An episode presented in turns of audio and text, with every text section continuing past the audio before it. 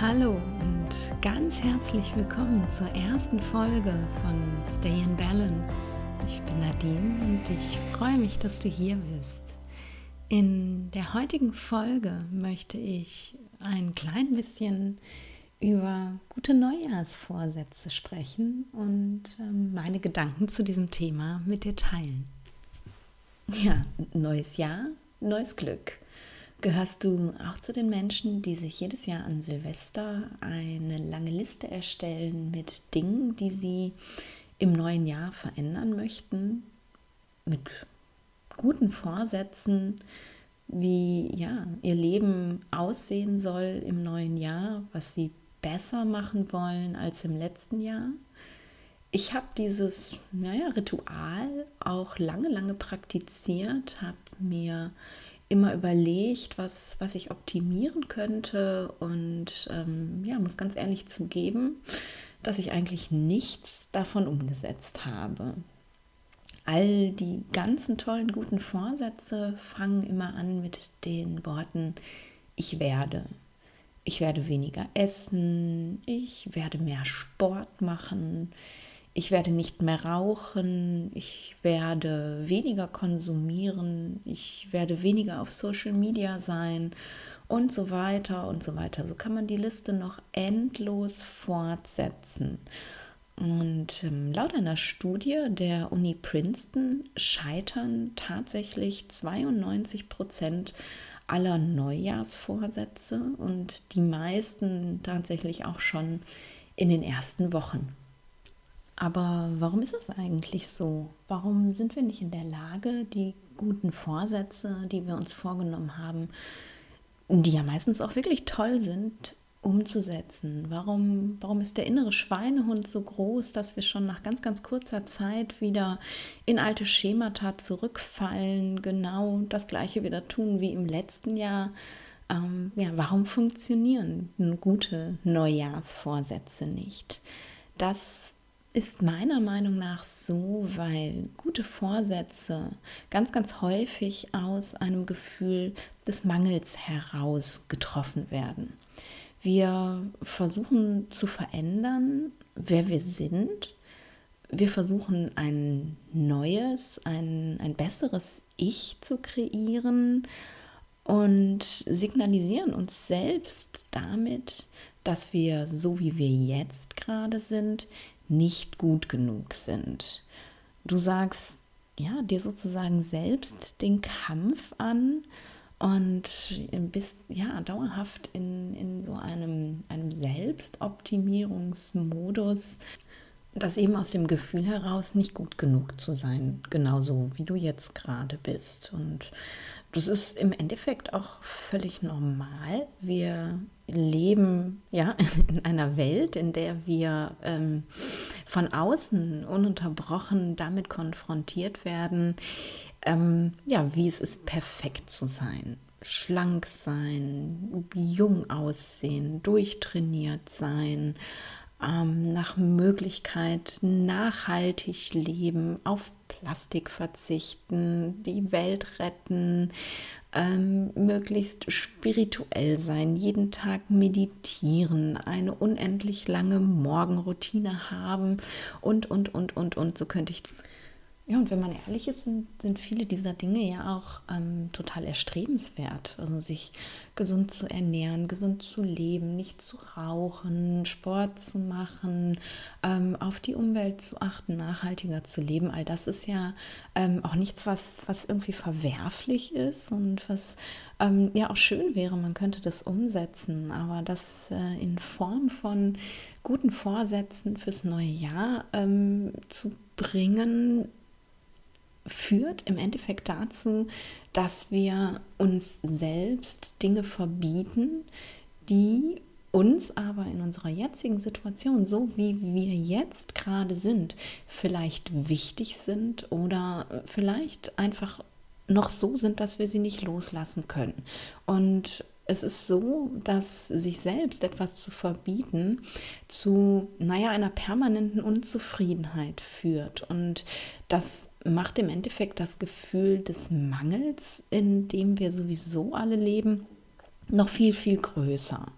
Und das kennst du sicherlich auch, dass ähm, Verbote erst recht einen Reiz erzeugen. Wenn du dich so zurückerinnerst an deine Pubertät, ähm, als du noch zu Hause gelebt hast bei deiner Familie, ähm, war es doch tatsächlich ganz häufig so, dass die Dinge, die Mama und Papa verboten haben, ähm, besonders reizvoll waren, dass man das unbedingt machen musste und ausprobieren musste. Und ähm, ja, wer mit sehr liberalen Eltern groß geworden ist, der kennt das vielleicht, dass äh, ja zu Hause geraucht wurde, bis man brechen musste oder dass man mit den Eltern zusammen getrunken hat. Und ja, da war dann auch irgendwie gar nicht mehr ähm, der, ja, der besondere Reiz da, das zu tun. Der Reiz des Verbotenen ähm, fällt sozusagen weg. Und ja, in dem Moment, wo du anfängst, dir Dinge zu verbieten, ähm, entsteht in deinem Gehirn ein, ein besonderer Reiz. Und das Gehirn ähm, neigt eben darüber hinaus dazu, ständig über genau das nachzudenken, was du dir verbietest. Das beste Beispiel finde ich, und da spreche ich leider aus jahrelanger Erfahrung auch, sind ähm, Diäten. Mit ähm, so vielen Jahreswechseln ähm, habe ich zahllose Diäten begonnen und das kennst du vielleicht auch in dem Moment, wo du beschließt, so und ab jetzt mache ich eine Diät, denkst du permanent nur noch an Essen wo es vorher überhaupt gar kein Problem war, sich mit anderen Sachen zu beschäftigen, ist äh, ja in, im Diätmodus der ganze Tag dadurch bestimmt, was esse ich, wann esse ich das nächste Mal. Oh Gott, ich habe Hunger, ich möchte schon wieder etwas essen. Also der ganze Tag dreht sich tatsächlich nur noch ums Essen. Und dann lässt du das los und beschließt, jetzt ist Ende mit Diät und dann ist alles wieder völlig normal und du musst überhaupt nicht ans Essen denken. Der Mangel, also die Vorstellung, nichts zu essen zu bekommen, löst im Gehirn aus, dass wir genau das ununterbrochen haben wollen. Im ähm, ja, Suchtterminus nennt sich sowas Craving. Also das Gehirn hat ein unbändiges Verlangen nach dem, ja, was wir uns verbieten. Das alleine macht es äh, ja schon besonders schwierig, wenn der gute Vorsatz gefasst ist, ab dem neuen Jahr eine Diät zu machen, sich auch tatsächlich daran zu halten oder nicht mehr zu rauchen. Du denkst den ganzen Tag nur noch über Zigaretten nach. Warum das eigentlich so ist, ähm, erklärt sich relativ leicht darüber, wie ähm, unser Gehirn ja funktioniert. Unser Gehirn ähm, denkt in Bildern. Das bedeutet, wenn du ja, dir vorstellst, nicht mehr zu rauchen, entsteht in deinem Gehirn ein Bild von dir mit einer Zigarette in der Hand. Und da kannst du dir natürlich vorstellen, dass das ganz schön schwierig ist, wenn permanent ein Bild von dir mit einer Zigarette in der Hand in deinem Kopf ist, diese Zigarette jetzt nicht auch haben zu wollen. Man kann also sozusagen sagen, dass das Gehirn das Wort nicht nicht versteht. Ich möchte nicht mehr rauchen. Erzeugt halt leider in deinem Gehirn ein Bild von dir mit einer Zigarette in der Hand. Vielleicht ähm, kennst du ja das Beispiel vom rosa Elefanten. Wenn nicht, dann nehme ich dich kurz mit. Schließ mal die Augen und jetzt denke auf gar keinen Fall an einen rosa Elefanten. Was siehst du? Ein Großteil der Menschen, wenn nicht sogar die meisten, sehen an dieser Stelle einen rosa Elefanten. Eben weil das Gehirn nicht in der Lage ist, das Wort nicht zu denken und das Bild eines rosa Elefanten erzeugt.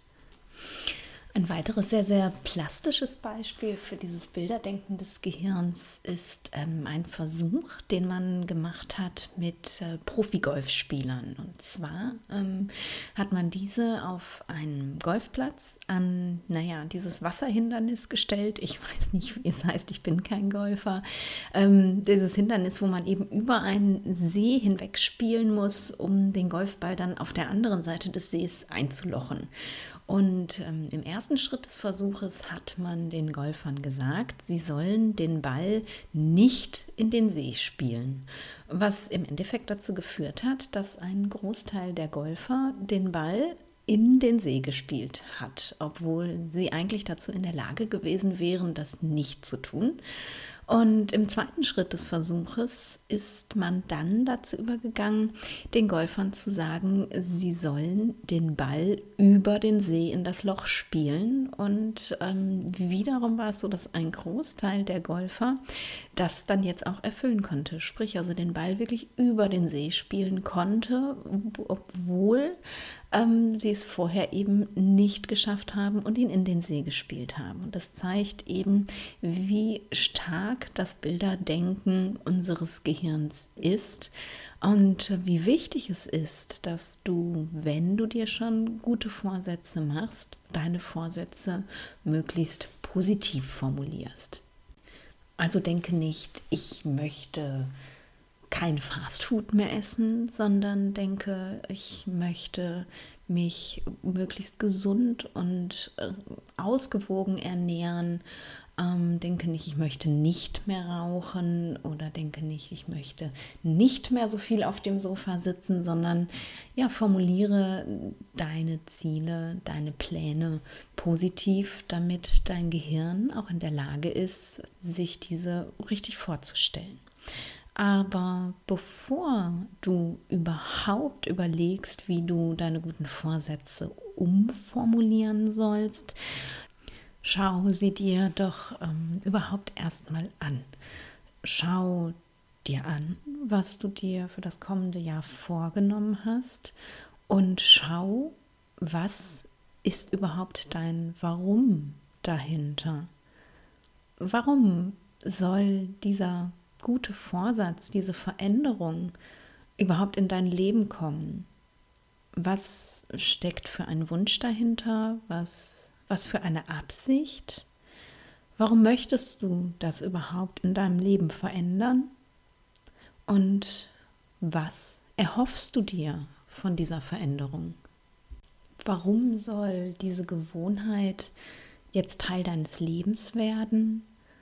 Warum ist es dir wichtig, nicht mehr zu rauchen, weniger zu wiegen, mehr Sport zu machen?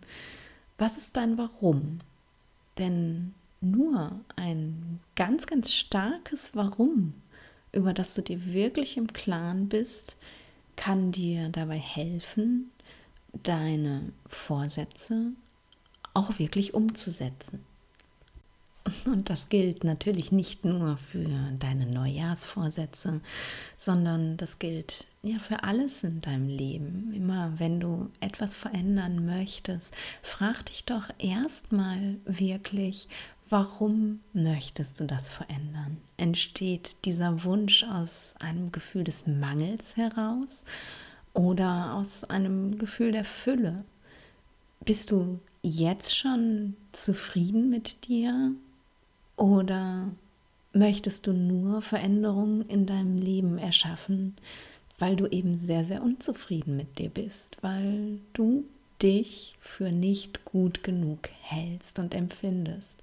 Und wenn das dein Warum ist, dann versprich mir bitte, streich einfach alle guten Neujahrsvorsätze und ähm, ja, bleib so, wie du bist und lerne dich erstmal so, wie du bist, kennen und ja, lieben wäre jetzt ein bisschen zu viel gesagt, aber schau doch erstmal, ob das, was du bist, nicht vielleicht doch gut genug sein könnte und dass es vielleicht gar keinen Grund gibt, irgendwas zu verändern.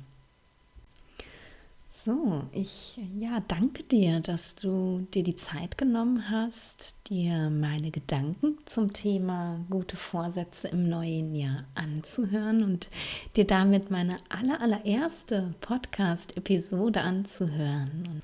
Und wenn sie dir gefallen hat, dann ähm, lass mir doch einfach hier ähm, eine Bewertung da oder ähm, du schreibst mir einen Kommentar auf Instagram unter dem Post zu dieser Podcast-Episode.